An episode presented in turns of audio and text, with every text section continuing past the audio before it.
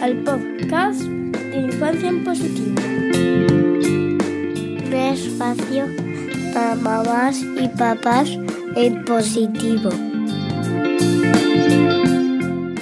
Bienvenidos a una nueva entrega de este podcast sobre los diferentes temas en educación.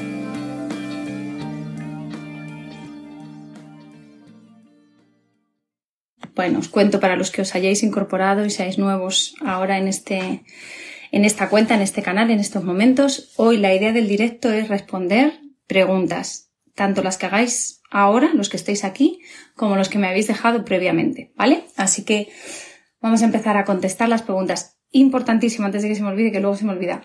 Eh, dejarlas en, en la zona que hay el interrogante, porque así si hay muchos comentarios no voy a poder ir buscándolas porque, porque se me pierden. Así que voy a intentar resolver las que pongáis en, en, las, en las dudas y preguntas. Bueno, o sea, en el sticker. Ahí ya estáis poniendo. ¿Se oía la música? No sabía si se oía Laura. Bueno, veo que sí, que sí que se oía. Esto es, esto es como un, como un juguete nuevo. Saludos desde Costa Rica. ¿Qué horario tenéis allí? Aquí son las 10 de la noche. Yo ya me caía de sueño. Estoy intentando cambiar horarios y, y no ponerme directos hasta ahora de la noche porque me estoy haciendo mayor. En breve os cuento más de hacerme mayor. Bueno, me estáis pidiendo solicitudes para entrar. A ver, os cuento. La idea es hacer el directo contestando las preguntas que vosotros tengáis sobre crianza. Entonces, eh, como estamos aquí en Petit Comité, sentiros en libertad y con la tranquilidad de contar lo que necesitéis, las dudas que tengáis sobre vuestra crianza, la maternidad y la paternidad en casa y que voy a intentar contestarla y seguro que más de uno de los que estáis aquí también podéis aportar vuestro granito de arena y que entre todos, bueno, pues nos ayudemos un poco. Os cuento también la idea de por qué surgió el, el hacer este directo.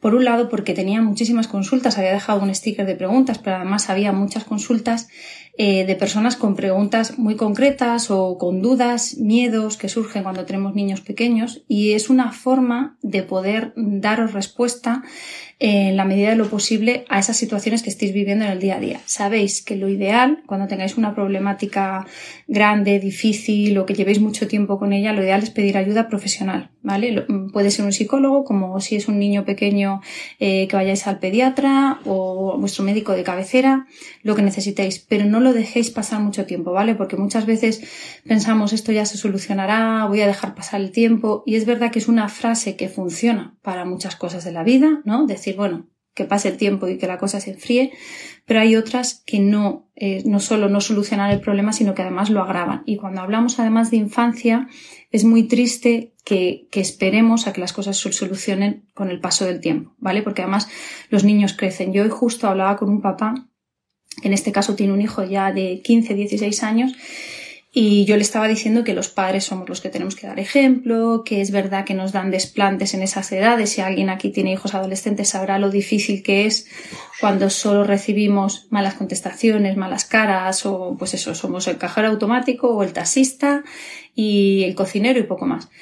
Y claro, yo le estaba diciendo que somos nosotros los adultos los que tenemos que poner de nuestra parte y me decía es que ya la jarra está tan llena es que ya cualquier cosa, cualquier mínima cosa ya rebosa el vaso y le digo, yo te entiendo.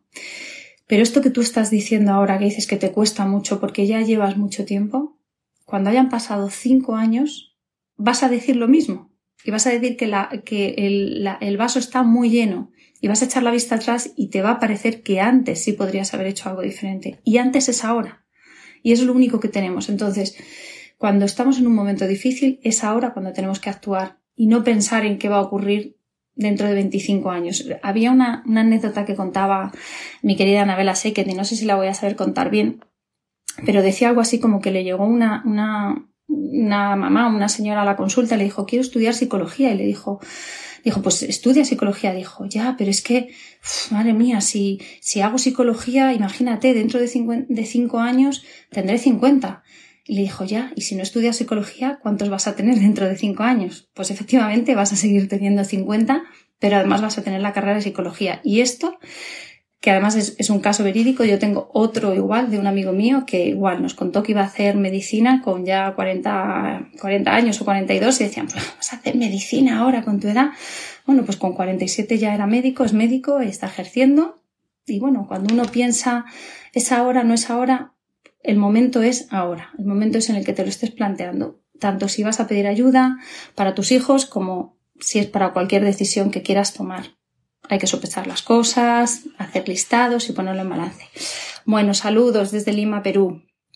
Bueno, ay, habéis pedido mi libro, qué ilusión. Bueno, ya me contaréis, por fin, los que tengáis el libro o las tarjetas, contarme, compartirlo, que me hace mucha ilusión saber que, que bueno, que lo que he escrito y lo, y lo que he creado, que, esté sirviendo, que os esté siendo útil y que os sirva. Ay, saludos desde Colombia a las 4 de la tarde. Claro, fijaros, las 4 de la tarde del 31 de enero. Aquí estamos acabando el último día del mes y vosotros estáis todavía con, con la tarde por delante. Qué bien, qué bien. Bueno, mañana es febrero ya. No sé si os he dicho alguna vez, no quiero ser pesada, pero es mi mes favorito del año. Y el más corto, a lo mejor por eso. Pero a mí me encanta febrero, en breve os diré, os diré por qué. Así que ya lo, descubriréis. Tenía pensado hacer un reto, fijaros, tenía, en mi cabeza tenía pensado a ver si consigo 4.000 seguidores de aquí al, no sé, a mitad de febrero, bueno, no a mitad de febrero, no, a la primera semana de febrero, por ejemplo. Venga, a ver si consigo el reto de 4.000 seguidores. Y claro, Instagram es, es, es, una plataforma muy difícil para conseguir ese tipo de, de retos. Pero bueno, ahí lo lanzo. Ya que estáis aquí, los que estáis aquí, si queréis hacer cadena de favores, y si lo consigo, sabréis para qué era el reto. Pero bueno, lo voy a contar igualmente. Yo soy así. Bueno, hay por aquí, esperando a, recibir el libro, un peque que le cuesta quedarse en el cole. Vale, mirar, vamos a hablar de eso. Eh, que se ayudará el libro a gestionar, os cuento un poco así por encima. El, el libro está organizado de manera que os dé respuesta a las problemáticas que habitualmente tenemos los papás cuando tenemos niños pequeños hasta los 12, 13, 14 años. Pero no solo se queda en eso, sino que es un libro que va dedicado a nosotros como padres. Porque si no ponemos las cosas en contexto, todo lo demás se cae. O sea, es como, como construir una, una casa con, con una baraja de naipes. Yo no puedo aplicar herramientas de disciplina positiva si no tengo una base, si no entiendo por qué lo quiero hacer. Y esto es una de las primeras cosas que nos cuentan a nosotros en los talleres de disciplina positiva cuando nos, nos certificamos, nos hacemos educadores eh, y es lo primero que nos dice, la mirada está en el adulto. Por eso cuando me preguntáis, ¿para qué edad son los talleres? ¿Para qué edad es el libro? Es para todas las edades porque es para el adulto. Entonces, en este caso mi libro sí que recoge 21 retos de la crianza, como son pues las relaciones entre hermanos, por ejemplo, cuando discuten, que no sé si es algo que os preocupa, ¿no? Si tenéis más de un hijo, las peleas entre hermanos, la hora del baño, el lavarse los dientes, la hora de ir a dormir, dejar el pañal, cuando no quieren comer, las malas contestaciones, el uso de pantallas. Bueno, yo creo que ya os hacéis una idea, los que estáis aquí, de si, de si puede dar respuesta o no a las problemáticas que tenéis. Y el, libro, además, que yo no venía a hablar de mi libro, que quede claro, y voy a empezar enseguida con las preguntas y respuestas, pero el libro está escrito en un vocabulario muy sencillo y sobre todo recogiendo los casos que yo me he ido encontrando en, en los talleres que he ido dando y en la consulta y, casos míos personales y de la experiencia y los que me habéis compartido muchos papás. Entonces está escrito pues, de una manera muy práctica, con idea de que en cada capítulo te lleves la solución al, al problema que te, que te, surja. No sé si hay alguien por aquí que, que haya leído el libro, que vea, eh, va por capítulos además, con lo cual está organizado para que puedas ir mirando el capítulo que más te interese y que nos cuente si lo que yo digo es así o no es así. Bueno.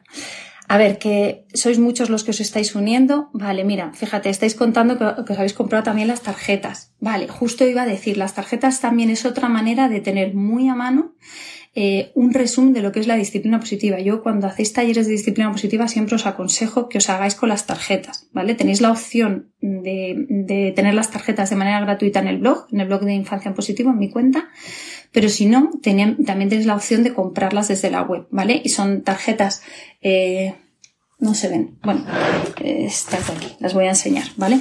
Las enseño alguna vez y las tenéis también. Mira, son tarjetas, fijaros, este que se ve aquí, que le da la luz, dice controla, controla tu comportamiento, ¿vale? Os lo leo para que os hagáis una idea, esta que he cogido al azar.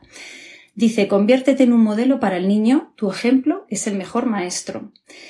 Te dice, no esperes que el niño controle su comportamiento cuando tú no eres capaz de controlar el tuyo propio. Y esta es una frase muy de disciplina positiva de cuántas veces los padres estamos más ocupados en controlar el comportamiento de nuestros hijos que el nuestro propio. Yo muchas veces a los papás en los talleres, eh, cuando hacemos las dinámicas y ejemplificamos, les digo, ¿qué es lo más difícil?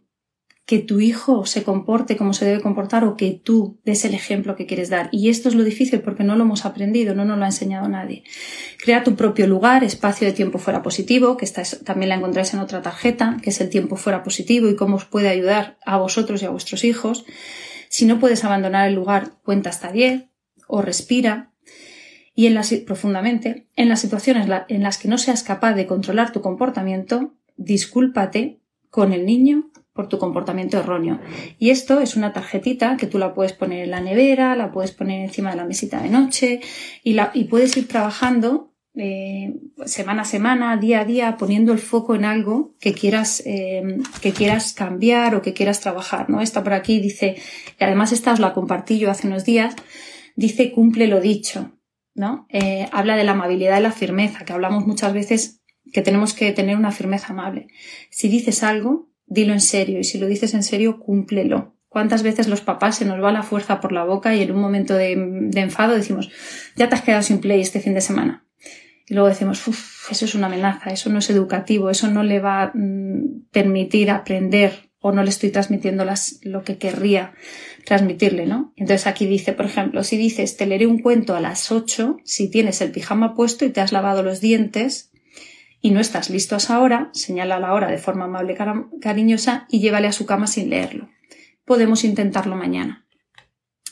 Yo siempre, y esto os doy un truquito, en vez de decir si te lavas los dientes, te leo el cuento, cambiar el sí por el cuándo. ¿Vale? Probarlo y me lo decís. Yo cuando lo digo en los talleres, los papás a la siguiente sesión vienen y me dicen, Diana, es que parece magia uno no se cree, y, esto es mucho de PNL, de programación neurolingüística, porque simplemente con que digas, en vez de si te lavas los dientes, entonces te leo el cuento, con que digas cuando te hayas lavado los dientes, leeremos el cuento, si os dais cuenta, en la diferencia en la segunda frase es que tú das por hecho que se va, a se va a lavar los dientes, estás confiando en que se lave los dientes y pones el foco en eso. Cuando te los hayas lavado, leemos el cuento. Y además no le estás haciendo una condición. Si no te lavas los dientes, no te leo el cuento. Fijaros cuánta incongruencia hay ahí para que además la entienda un niño pequeño.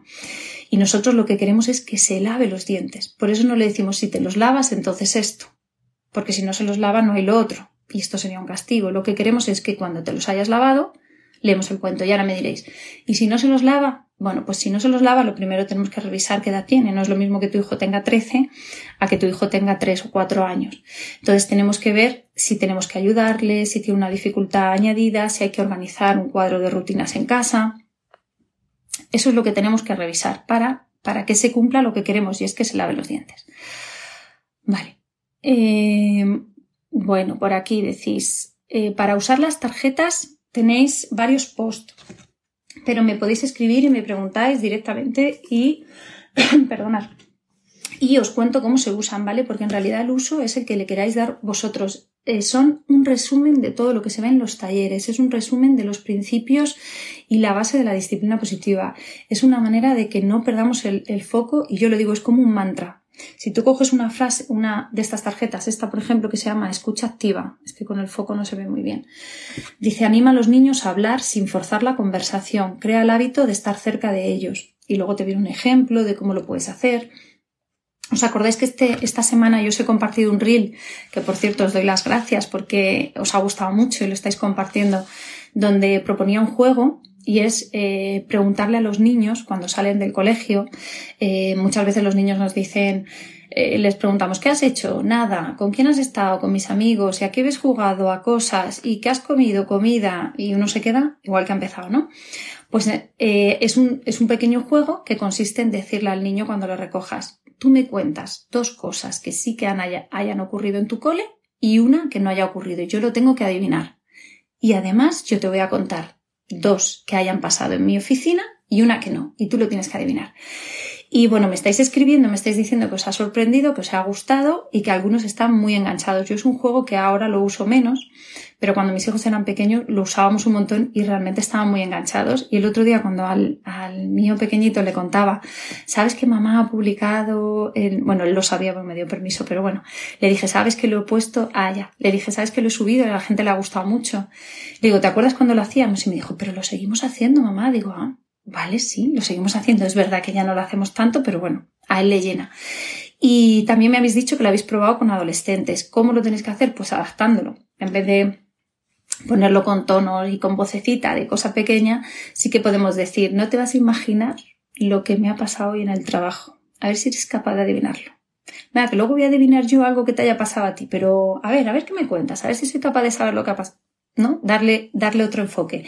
Y algunos me habéis escrito, me habéis dicho que efectivamente, que, que os ha encantado, que a vuestros hijos también, y que es una manera, eh, pues de, de, de, tener esa conexión, esa cercanía que hace muchas veces mucha falta y sobre todo saber de ellos, ¿vale? De, de su vida. Bueno, a ver, que me lío, me estáis escribiendo mucho por aquí y yo estoy muy acostumbrada a hacer directos acompañada y así sola. No se me da muy bien, pero bueno, yo lo voy a, lo voy a intentar. Hola, hola. Bueno, a ver, eh, ya hay 12 preguntas por aquí. Vamos a ver. Voy a ir compartiendo, ¿vale? Preguntas y respuestas. Y tengo aquí un montón que traía también aquí escritas en, en la libretita. Entonces voy a ver si me, si me, da tiempo a todo y si no, pues, pues no sé, haremos, un, haremos segunda parte. Vamos a ver si puedo. Bueno, ay, muchas gracias, Chris, que me está saludando. ¿Qué, ¿Qué, hago por aquí tan sola? Pues eso digo yo. ¿Qué hago yo por aquí tan sola? Bueno, tengo aquí a uno de mis hijos que le estoy diciendo que se duerma. Y no sabéis lo que es estar hablando, porque claro, a vosotros no os veo y parece que estoy hablando conmigo sola, que estoy aburrida de verme, pero ¿qué? ¿Y qué es el mayor? ¿Qué dice mi hijo que diga que es el mayor? Así. Es que no quiero que me confundan. no quiere que le confundan con sus hermanos pequeños. No, no. Duérmete, anda. Vale. Bueno, dice que vale. Hola, Dani. Bueno, venga, después de este anuncio publicitario, digo, una de las preguntas que habéis puesto, escuchar, muchas veces vamos tan deprisa que no asimilamos lo que nos, cuesta, lo que nos cuenta alguien. Efectivamente, yo lo cuento muchas veces. En la maternidad eh, hemos caído en una trampa en este estilo de vida que llevamos y es el, el automatizarlo todo. Vamos en, en, piloto automático, vamos como, como máquinas y no nos damos cuenta. Y yo siempre pongo el mismo ejemplo cuando estoy, eh, cuando estoy en los talleres y es cuántas veces os ha pasado que estáis haciendo algo en la cocina y estáis con la comida, con la ensalada y se acerca vuestro hijo y dice mamá, que ya os lo ha dicho 25 veces, todo hay que decirlo, y entonces le decimos, ¿qué quieres? ¿No? Y nos damos cuenta que hemos respondido de manera hasta impulsiva, automática, o, o entra nuestro hijo por la puerta, pero déjame que te cuente, no, no, no, no, no me cuentes nada. ¿No? Damos pie a que te cuente y a que te explique porque ya sabemos lo que nos va a decir, porque quieres que haga otra cosa. Bueno, pues eso es ir en modo automático y en piloto automático y eso no ayuda en la crianza, pero no ayuda porque si os dais cuenta qué imagen doy yo si cuando entra alguien por la puerta o, o, o, imaginaros, ¿no? Estoy en consulta y viene un paciente y me empieza a contar, no, es que mi hijo por las mañanas, cuando quiere ir al cole, tarda mucho en ponerse el pijama, le digo que sí, que sí, que sí, que sí, que venga, que sí, que no aguantas, ¿no? Que pierdes los nervios enseguida y a la mínima le dices que se dé prisa, ¿verdad? ¿A qué es eso? Pues te quedarías así como diciendo, bueno, pero déjame explicarme, ¿no? Bueno, pues lo mismo le pasa a nuestros hijos. Es verdad que cuando son pequeños les da por hablar mucho, explicarnos mucho las cosas, enrollarse mucho. Yo tengo tres hijos y tengo uno que es experto además en hacerlo para evadir, ¿vale? Ya le voy viendo un poco la personalidad evasora, esa tendencia que tiene a... Espera un momento, mamá, espera un momento, suena. ¿Os han dicho vuestros hijos alguna vez? Espera un momento. Bueno, pues lo mejor en esos momentos, como decía la tarjeta, es respirar profundamente porque ese minuto que se supone que vais a perder por meterle prisa es un minuto que vais a ganar en la conexión con vuestros hijos, en sentiros mejor con vosotros mismos y en modelar lo que queréis decirle a vuestros hijos. Respiráis hondo. Y si el niño sigue hablando, porque hay niños que hablan mucho y se despistan, le ponéis la mano en el hombro, le tocáis la carita, le decís, uh ¿te parece que vayamos juntos a la cocina a cenar y me lo sigues contando? Pero esto requiere calma, calma, calma. Bueno, requiere, requiere sobre todo práctica. Vale, dice, he ido al cole después de dos semanas de COVID en casa y estoy ahora mismo en el sofá. Bueno, pues bien, estar en el sofá es una buena cosa. Me alegro que me lo hayas contado. Pues no lo sabemos porque no, no, no nos dice quién es. Pero, pero bueno, esto es, esto es importante. A ver, pregunta por aquí. Uh, mm, a ver.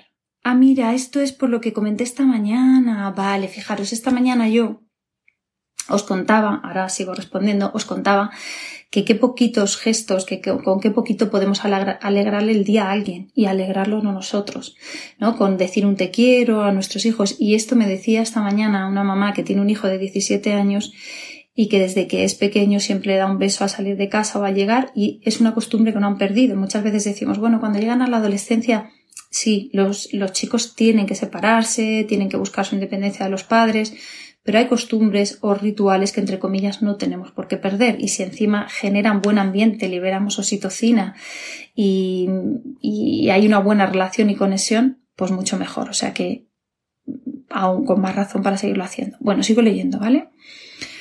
Aquí dice, y cuando la peque hace siempre lo contrario a lo que le decimos y estamos siempre en una lucha de poder, a ver, hay una edad muy típica para eso y es desde que nacen hasta que... no, en serio.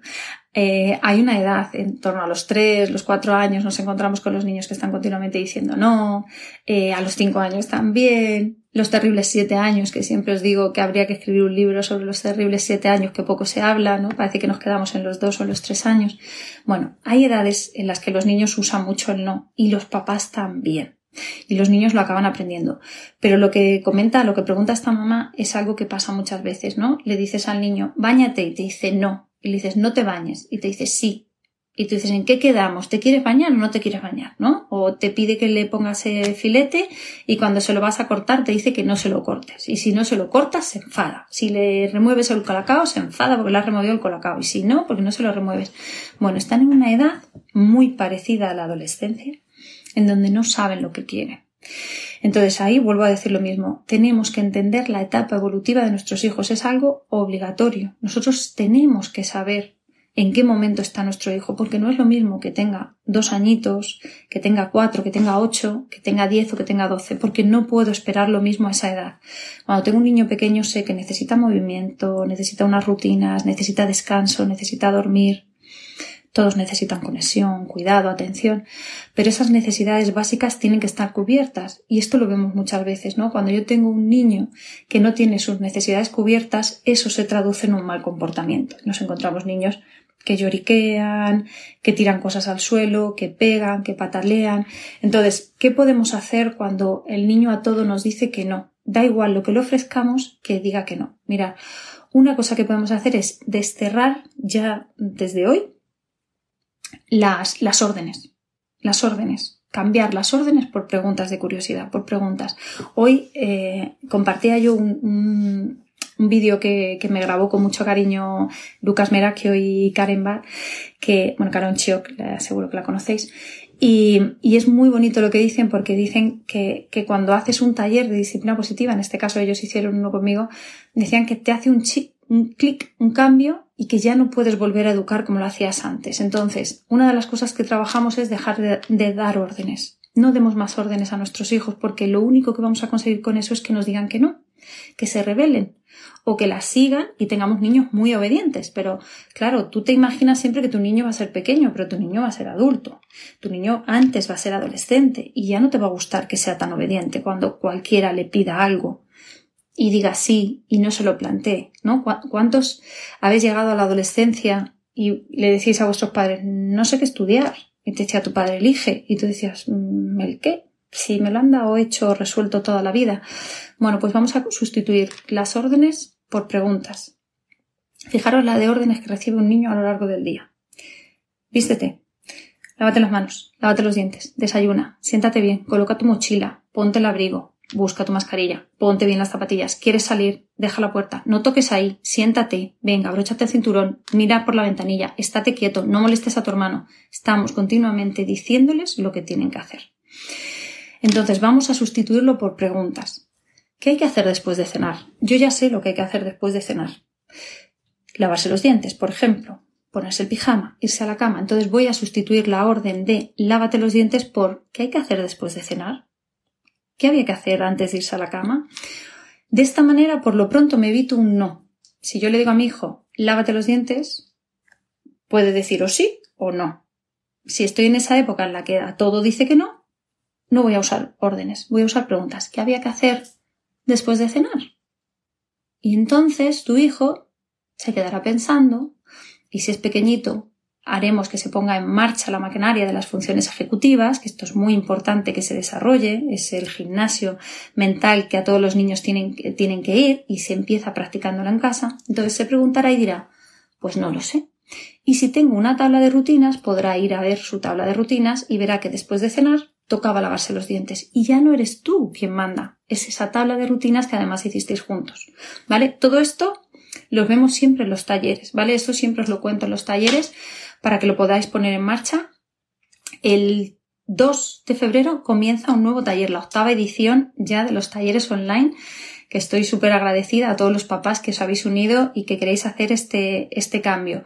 Y luego además hay un grupo de Telegram donde seguimos resolviendo, pues esto que estamos haciendo aquí, pues lo hacemos en privado, ¿vale? Entre los que estamos en el grupo. Entonces, vamos a sustituir eh, siempre las órdenes por preguntas, ¿vale? Cuando los niños nos dicen no sé, que estáis poniendo por aquí. Esto con niños pequeños es difícil, ¿no? Pero con niños más mayores, eh, cuando les pregunto, mm, ¿qué hay que hacer después de lavarse los dientes? Y me dicen, no sé. Probar a preguntarle, ¿y si supieras? Porque aunque no lo pensé, aunque no lo creáis, esto descoloca, ¿vale? Que alguien te diga, ¿y si supieras? ¿Qué harías? Pero incluso probarlo con un adulto, se quedan locos como diciendo, mm, ¿me has pillado ahora qué hago? Pensar que muchas veces no es la respuesta lo que estamos buscando, porque yo os digo, yo ya sé que después de cenar se tiene que lavar los dientes, lo que estoy buscando es evitar esas luchas de poder, evitar la oposición y evitar enfrentamientos. Entonces yo le puedo decir a mi hija, ¿qué hay que hacer después de, después de cenar? Y mi hija dice, no sé. Y le dices, pues la verdad es que yo tampoco. Ah, a lo mejor ir a lavarse los dientes. No, seguro que no. No, seguro. Ah, a lo mejor va a ser Claro, yo creo que es ir en coche. No, en coche no puede ser, ¿verdad? Y tu hija, porque cuando los niños son pequeños, por eso digo que depende de la edad, está en un momento de su vida en lo que quieres contribuir, lo que va a hacer directamente es decirte lo que hay que hacer. Y te va a decir, mamá, ¿qué es lavarse los dientes? Y tú vas a decir, es verdad, qué cabeza tengo. Le vas a sacar una sonrisa y le vas a decir, ¿quieres que vayamos juntas a lavarte los dientes o puedes tú sola? Volvemos a hacer otra pregunta. ¿Vale? No sé si eso contesta un poquito a lo que habéis preguntado. Bueno, ¿cómo hacer una tabla de rutinas? A ver, que me voy, que me voy. Tengo aquí una pregunta. Ahora, vuelvo a la tabla de rutinas porque es muy sencillo, pero tiene su pequeño truco. Dos con cinco años, hace pis en el orinal, en el cole, pero en casa no quiere. Llora y no hay manera. Su profe me dice que va y vuelve, eh, que va y vuelve con el mismo pañal. A ver, dos cosas que habría que revisar. Va y vuelve con el mismo pañal porque no se hace pis, es decir, está aguantando todo el día sin hacer pis en el cole. El caso es que dice que sí que hace pis en el orinal en el cole. Pero en casa no quiere. ¿Qué, qué es lo que quiere en casa? A ver, dos, con cinco años es, todavía es muy pequeñita. Y pensar que ocurre una cosa cuando llegan los niños al colegio y es que aceleramos mucho los procesos. Yo no sé si hay por aquí algún profe que me esté viendo, pero hay tres cosas sobre las que no podemos incidir mm, nuestra voluntad. Y esto lo tenéis en el libro, esto sí que lo cuento en el libro. No podemos obligar a un niño a comer, no podemos obligar a un niño a dormir y no podemos obligar a un niño a que haga pis cuando nosotros, cuando nosotros queramos. Nos pongamos como nos pongamos, no podemos. El pañal no es algo que se quita, lo habéis oído muchas veces, sino es algo que se deja. Cuando aceleramos esos procesos, esto puede provocar resistencia y puede convertirse en un problema. Yo eh, lo digo, lo cuento en el libro, lo cuento en los talleres, los retos son evolutivos la manera en, cómo intervengamos muchas veces pueden hacer que se cronifiquen. Hay otros que a lo mejor eh, se mantienen y nos da la pista de que hay algo que no está bien y tenemos que pedir ayuda. Pero si yo he ido al pediatra, han hecho sus revisiones, está bien, eh, no hay problema con su control de esfínteres y es solamente evolutivo, lo mejor que puedo hacer es permitírselo. Porque además, otra cosa que ocurre mucho es que yo junto en, en un mismo aula a un niño con dos años que los cumple en enero que a uno con dos años que los cumple en diciembre. Y la diferencia es abismal. Y si tenéis eh, hijos de diciembre y tenéis hijos de enero, lo notaréis. Y si tenéis amigos con hijos de diciembre, hijos de enero o de agosto o, o marzo, me da igual, notaréis la diferencia. No se consigue todo igual ni en el mismo momento. Entonces vamos a dejar de presionar a los niños. Incluso, os digo más, hay veces que los niños tienen retrocesos por mil motivos. Puede ser por el nacimiento de un hermano, puede ser porque mamá y papá estén muy nerviosos últimamente, estén discutiendo mucho, piensen que los niños no se enteran y los niños son esponjas, puede ser porque la situación que estamos viviendo no es para nada una situación lógica. Yo hasta me atrevería a decir, no es lo que hay y lo que nos ha tocado. Yo, mm, eso ya sería meterme en otro jardín, pero me parece que estamos viviendo una situación muy dura que no se merecen los niños, no nos lo merecemos los adultos, no se lo merecen los niños y no sabemos qué puede estar pasando por sus cabecitas. Pero lo que sí que está claro es que no podemos acelerar procesos. Si tengo una niña con dos años y medio que cuando llega a casa no quiere hacer pis en el orinal, que no haga pis en el orinal. De hecho, lo ideal sería que directamente lo hiciera en el baño. Entonces, voy a ir saltándome eso, voy a dejar de insistir y voy a ofrecer, que es muy diferente, ¿vale? Es muy diferente. Entonces, vamos a intentar em, eh, perdona, que es que se me ha ido la, pregunta y me viene otra y no se ha podido compartir la respuesta. Bueno, eh, digo, vamos a intentar observar a nuestros hijos y darnos cuenta de cuál es el problema que tienen. ¿Por qué en el cole hace pis en el orinal? ¿Es porque ve a los demás? ¿Es porque hay alguna consecuencia si no lo hace? ¿Porque se siente presionada? ¿Porque se siente cómoda? ¿Qué le pasa cuando llega a casa? ¿Vale? Y sobre todo relajaros Hoy tenía un directo con, María de, comer, comer bien sin y hablábamos de esto precisamente. No pongáis el foco justo en el problema porque lo cronificamos, ¿vale? Es como el típico, la típica frase de no pienses en que tienes mm, un elefante rosa ahora mismo delante de ti, que además lleva calcetines eh, morados. No lo pienses y no pienses que está en mitad del pasillo y que casi se tropieza con unos libros que has dejado ahí tirados. Si, si nos centramos tanto en eso, vamos a, hacer que lo que veamos sea el problema y dejemos de ver al niño. ¿Vale? Yo siempre uso una, una cosa para escenificarlo, lo voy a usar aquí. A ver si se ve bien. Mirad, a ver si lo puedo enseñar. Esto es un niño, ¿no? Bueno, esto es un muñeco de Lego que tengo unos cuantos. A, a este le han quitado el pelo mis hijos. Este es un niño. Y esto suele ser que se hace pis, que no quiere comer, que no duerme bien, que pelea con sus hermanos, que pega. Hemos dejado de ver al niño, ¿vale?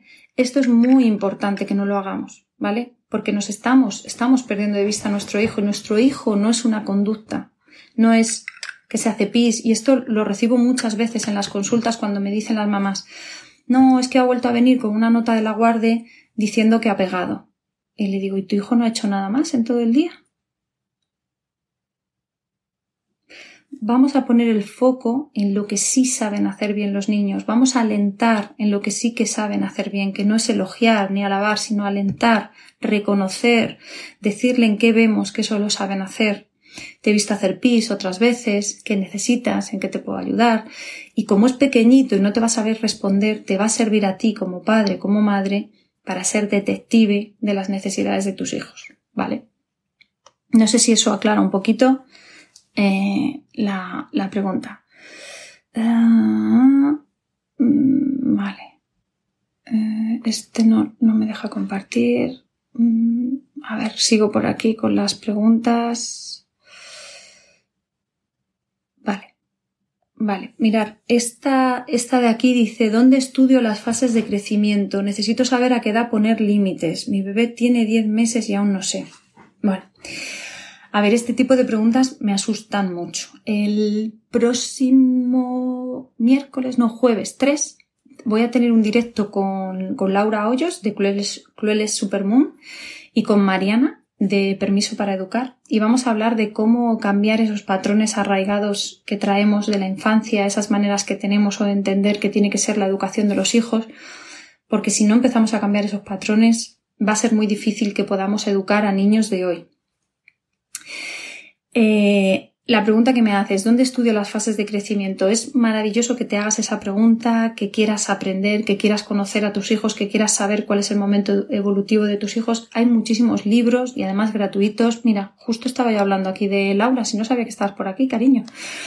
Bueno, pues seguro que Laura puede contestar a esta pregunta. ¿Dónde puedo estudiar las fases de crecimiento? Digo, hay muchísimas, tenéis muchísimos libros en, Internet, mm, escritos. Mm, estoy haciendo memoria de cuentas que os puedan hablar más en concreto de, la, de las fases, pero no, no os obsesionéis con ello. Y decía que me daba mucho miedo esta pregunta porque dice a qué edad poner límites si mi bebé tiene 10 meses. Los límites no es una cosa que se ponga, que uno llegue y diga, anda, si acabas de cumplir 10 meses, pues espera que te pongo un límite. No funciona así. como no funcionaría con un adulto, no funciona con un niño. Un límite es una cosa, eh, un límite, una norma, unos valores que muchas veces se nos olvida y ponemos más ímpetu en poner límites y no tanto en poner valores y los valores son muy necesarios hoy día. Tenemos que entender que un límite tiene que ir acompañado de amor. ¿Vale? Y cuando se pone con amor, ese límite eh, va a ser más difícil de que se rompa. Entonces, cuando dices, mi bebé tiene 10 meses y no sé poner límites, ¿a qué te refieres? Mira, dice Laura que hay un, libro por aquí que se llama eh, Las Semanas Mágicas. ¡Hala, qué chulo, Laura! Pues suena muy bien. Vale, y dice que hay una aplicación también, eso ya me lo he perdido, ¿vale? Si estabais hablando de alguna aplicación. Las Semanas Mágicas, vale. Gracias, Laura. Podéis seguirla en su cuenta, Chloe Supermoon, que además tiene unos reels muy divertidos. Em, bueno, decía, em, me he ido del tema. Además, le iba a mandar un mensaje a Laura y me he dado cuenta que estamos en público, no en privado. Que, que digo que eso, que con 10 meses eh, los límites, cuáles son los límites que quieres poner. Porque en realidad un niño de 10 meses eh, lo que necesita es tener sus necesidades cubiertas. Y cuando tiene las necesidades cubiertas, los límites prácticamente vienen solos. Os pongo un ejemplo. Cuando hablamos de rabietas, en la mayoría de los casos hablamos de rabietas en, en, determinadas culturas, porque no existen en todas, no en todas las culturas existen las rabietas. De hecho, hay, hay culturas donde las madres les preguntas y sus hijos nunca han pasado por una rabieta y suele coincidir con, con, culturas donde países, pueblos, ciudades, donde, por ejemplo, los niños se crían en continuo mm, contacto con sus padres, con sus madres, donde apenas eh, hay que decir no, donde, donde el mundo, la sociedad, su espacio está adaptado a las necesidades de los niños. Nosotros vivimos en un mundo muy de adultos. En realidad no está hecho para niños. Eh, si os fijáis cómo están las cosas, a qué altura. Mm, por eso cuando la gente quiere aplicar Montessori en casa, lo primero que hace es adaptar el baño, adaptar las cocinas, adaptar, eh, no que luego modifiquen, sino que pones un lavabo a su altura, una cocinita para que los niños se integren, participen. El mundo está hecho para adultos, con lo cual ¿Qué nos ocurre? Que nos pasamos el día diciendo eso no se toca, eso no se hace, ahí no puedes, eso no. Mientras que en sociedades donde eso no es así, donde está adaptado a los niños, hay menos nos. Y cuando no hay tantos noes, se dice noes en vez de nos, cuando hay menos noes, los niños no necesitan romper esa norma o ese límite. Entonces, hay veces que es una cuestión de concepto, de entender que si estamos continuamente diciendo no, lo más probable es que alguien quiera quebrantar esa norma. Mientras que si yo tengo mis necesidades cubiertas, que era lo que estaba diciendo antes, y no recibo tantos noes, no tengo que luchar contra ellos. Esto, por ejemplo, es una cosa que se ve mucho, por ejemplo, eh, dicen que las mamás americanas, no sé si hay alguna por aquí, que sus hijos tienen muchas rabietas, porque es muy habitual que les digan eso no se hace, eso no se toca, eso no se puede comer, ahí no puedes estar, eso no lo puedes hacer. Entonces son niños que viven como muy mmm, constreñidos, ¿no? Como que tienen poco movimiento. Mientras que cuando te vas, por ejemplo, pues no sé, vives en, en Asturias, en mitad de un monte, en una montaña, en un campo, yo qué sé, donde quieras, y haya libertad y los niños están subiendo y bajando a los árboles en plena naturaleza, pues hay menos noes y, hay más integración y los niños pueden moverse, pueden tener su libertad, su necesidad de curiosidad la tienen cubierta. Entonces, eh, ¿qué nos pasa? Que cuando tenemos un niño en una casa que está llena de enchufes a su altura, que se puede quemar, que se puede cortar, pues estamos continuamente, no, ahí no toques, no, ahí no te subas, mientras que si yo lo tengo adaptado, colocado de manera que pueda explorar, me voy a evitar muchas de esas cosas. Entonces, no sé si he contestado a lo de poner límites con 10 meses, pero yo más que preocuparme de poner límites con 10 meses, me preocuparía más por si em, eh, me preocuparía más con el tema de, que tenga sus necesidades cubiertas. Me parece esencial, ¿vale? Dice, mi hija de 14 años no cuenta nada de sus sentimientos. ¿Cómo llega a ella? Vale. Yo muchas veces hago una cosa que le llamo el spoiler del futuro. Antes de llegar aquí, tiene que haber un recorrido previo. Entonces, yo os contaba antes este papá que me dice, es que me cuesta mucho con mi hijo de 15 años y le digo, bueno, pues espera que pase el tiempo que verás cuando tenga 20 lo que te va a costar. Y me dice, bueno, pero la adolescencia ya habrá pasado. Y le digo, efectivamente, la adolescencia sí, pero no lo que le hiciste sentir. Si uno crece en un ambiente de rabia, resentimiento, crítica, humillación, pues seguramente la parte de la adolescencia que es esa impulsividad, ese enfado, ese sentimiento de que todo me da asco, todo me molesta, no sé por dónde me da el aire, se va a pasar. Pero lo que me hicieron sentir mis padres, eso no se va a pasar y eso va a quedar. Y eso va a dañar el vínculo. Entonces, si yo tengo una hija de 14 años que no cuenta nada, tengo que buscar la manera de conectarme con mi hija. Quizá ahora no lo pueda hacer de golpe mm, metiéndome en su habitación porque no va a querer hablar conmigo. Pero a lo mejor sí puedo interesarme por qué cosas le gustan, estar disponible para cuando ella venga, porque yo mm, no me creo que los niños se encierren y, rechacen estar con nosotros al 100%. Me creo que se pueden sentir dolidos, me creo que muchas veces salen de la habitación y lo primero que reciben es que nosotros que estamos en el sofá digamos, hombre, menos mal que sales, anda, si tienes pies, lo que hacía que no te veía.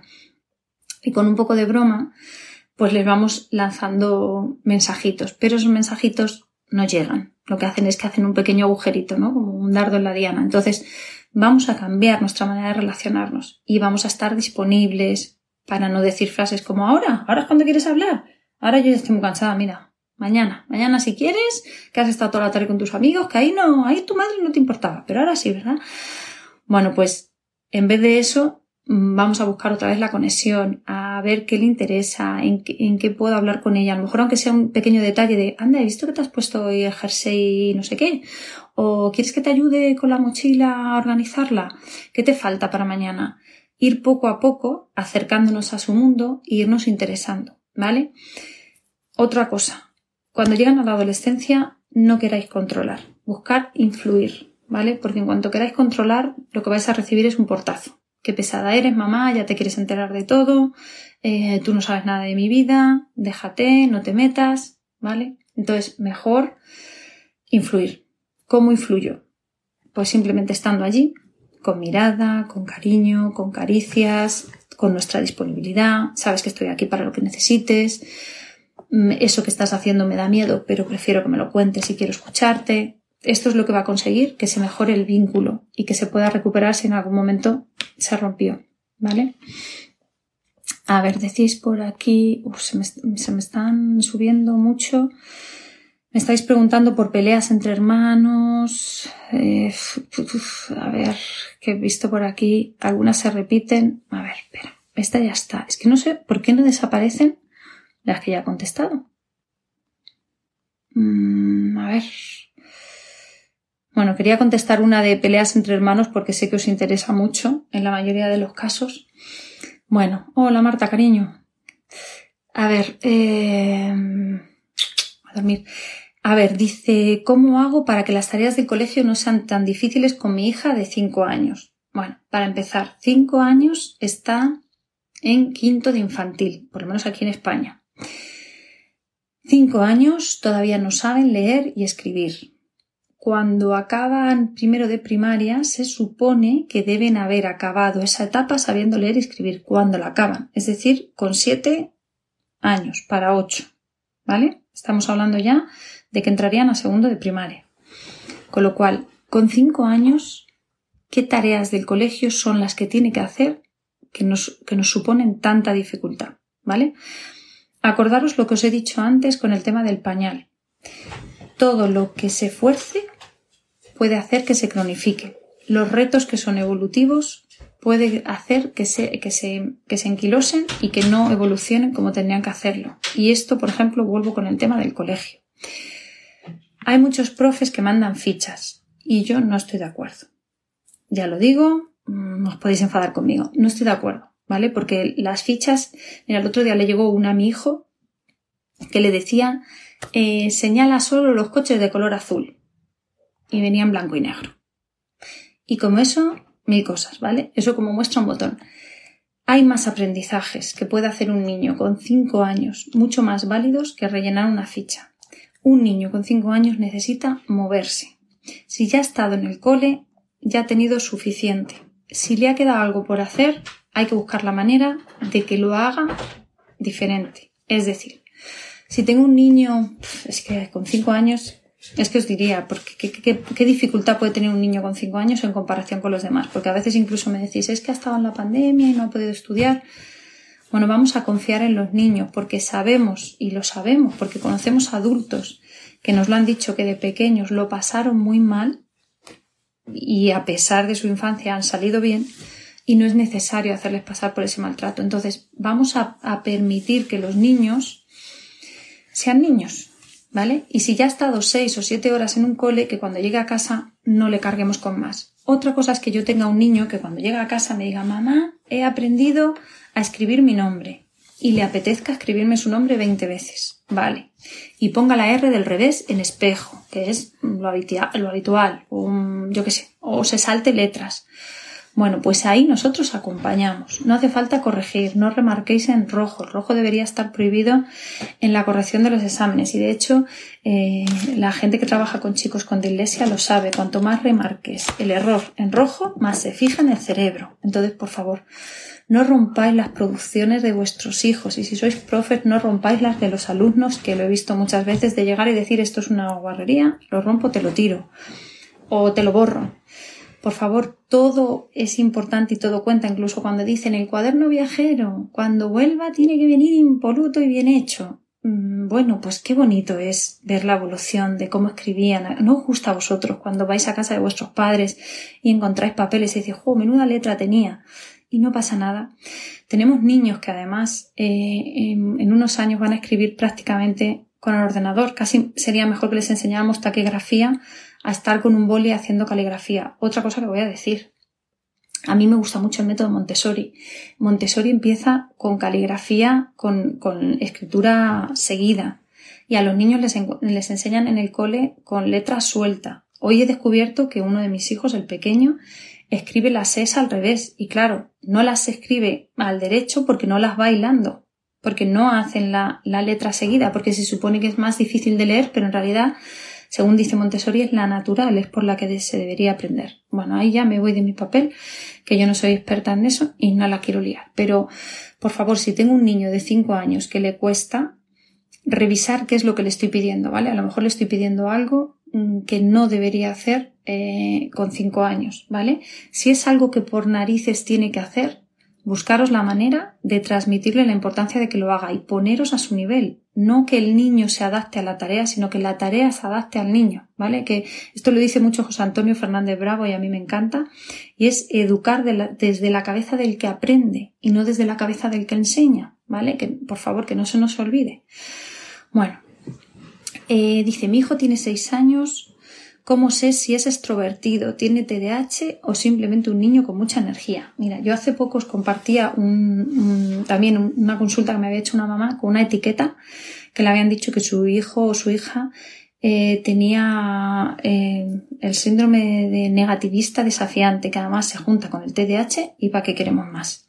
Yo os digo, si a ti te dicen eso, eso te alienta o te desmotiva, porque esa mamá decía que la hundieron en la miseria. Si a ti te dicen que tu hijo tiene el trastorno negativista desafiante de la personalidad, todo lo que venga de tu hijo, lo que sea, vas a pensar que es por el trastorno y encima le vas a decir, es que claro, claro, si es que como tiene esto, si es que... y no te va a servir de nada. Entonces, un niño con seis años, lógicamente, no te lo van a diagnosticar de TDAH.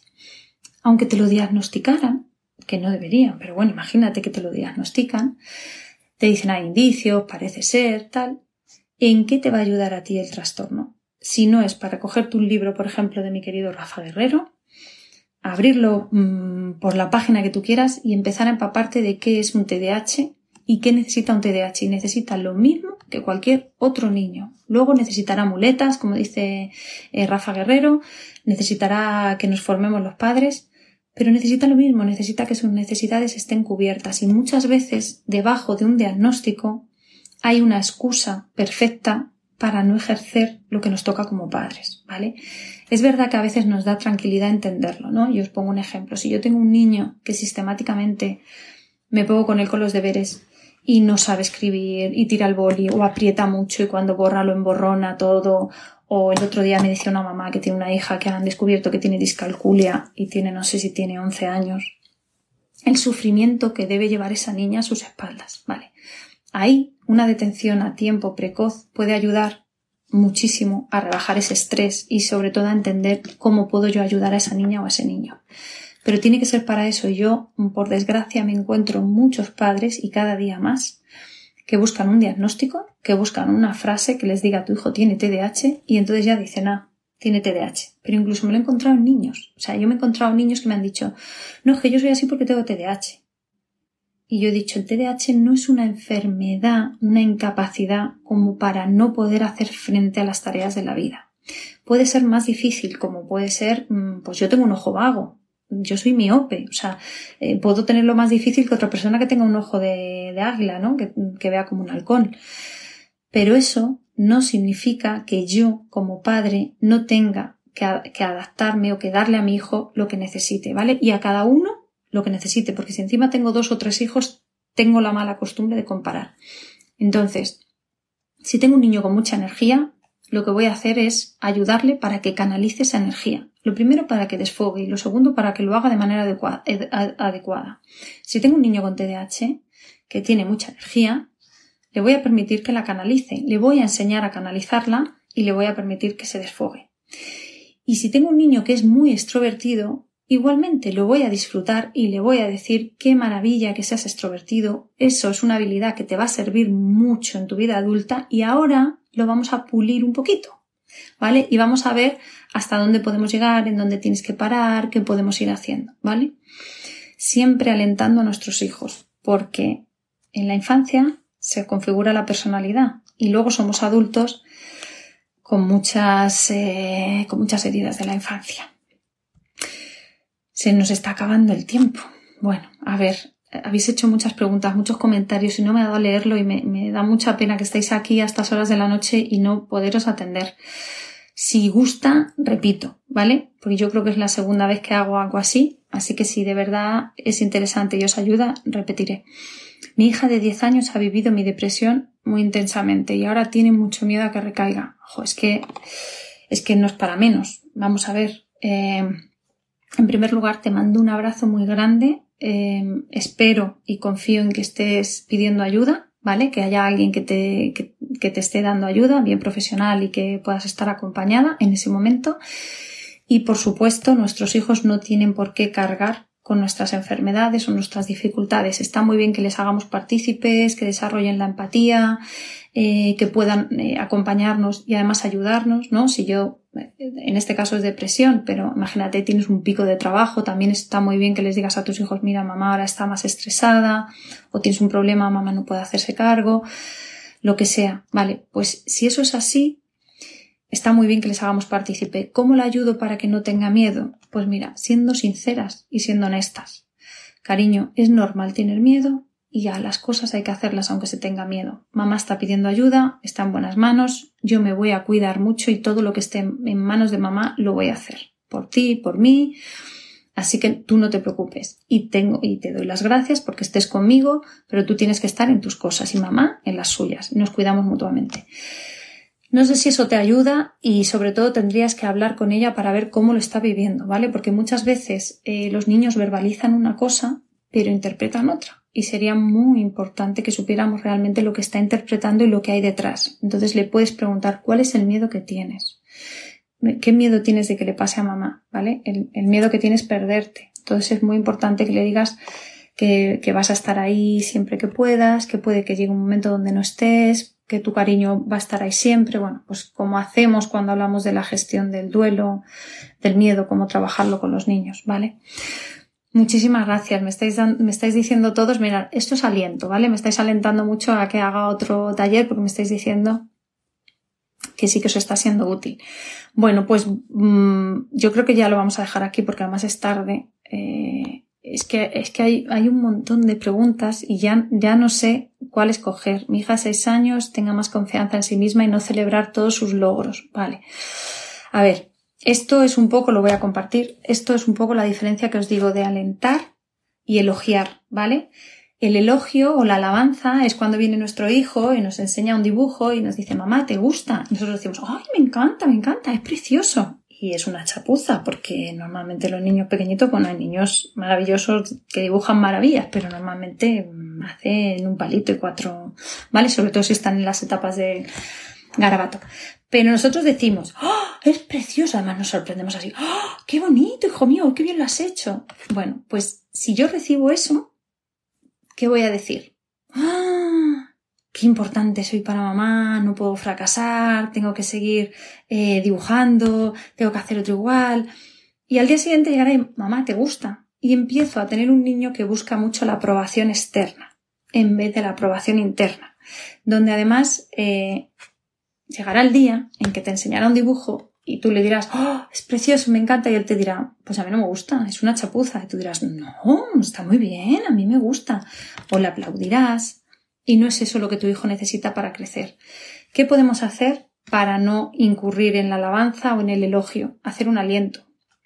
El aliento puede ser de muchas maneras. Con un dibujo puede ser simplemente descriptivo. Anda, veo que has elegido el color azul, que es un color que a ti te gusta mucho, ¿verdad?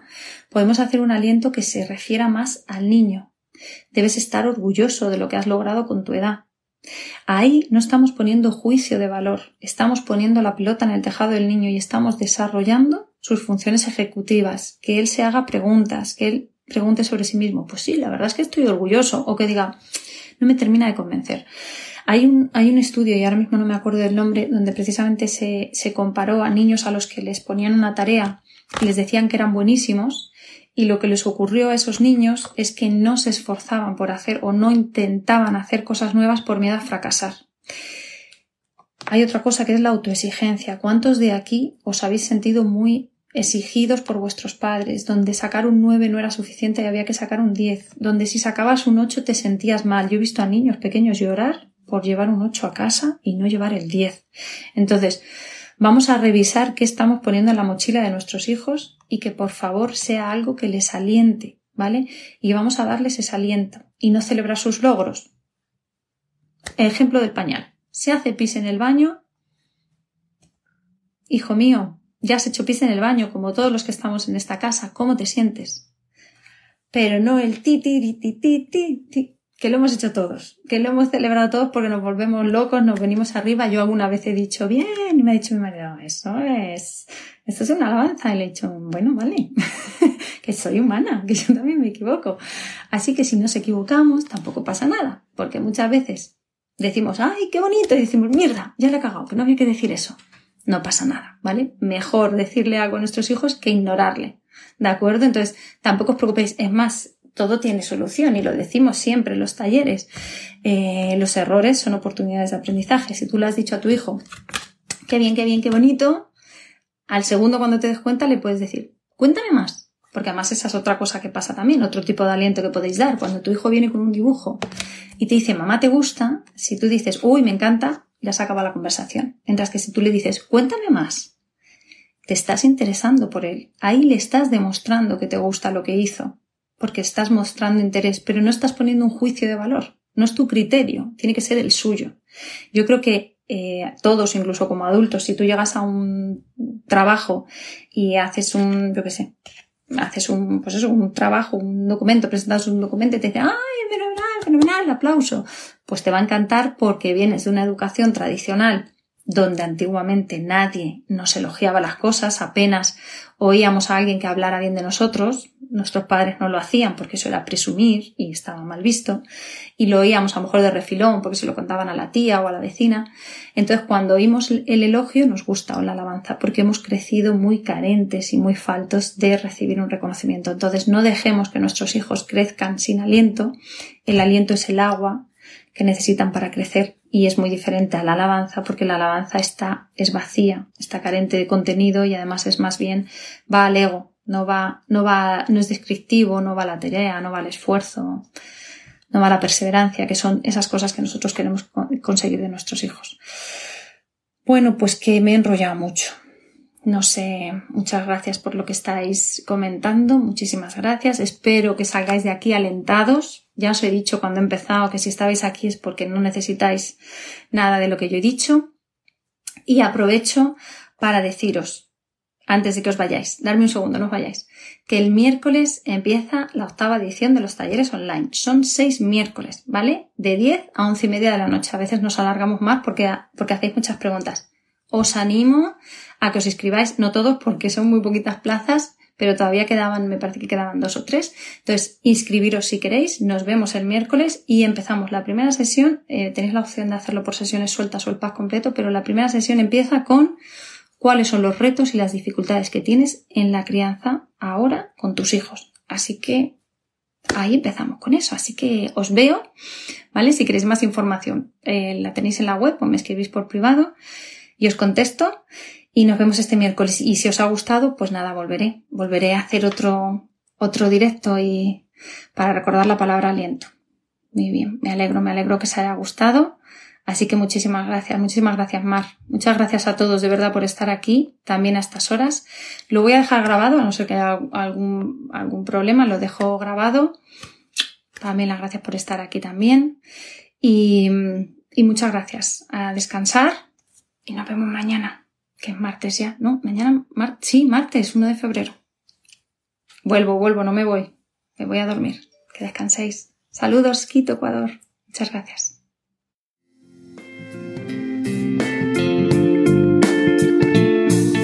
Gracias por estar al otro lado, acompañándome en este apasionante viaje que es la maternidad. Cada semana iremos descubriendo nuevos consejos, trucos y habilidades que nos faciliten la crianza de nuestros hijos. Recuerda cuidarte para cuidar. Ya sabes que para educar bien hay que estar bien. Al revés no funciona. Tienes más recursos a tu alcance para ayudarte en este camino en infanciaenpositivo.com.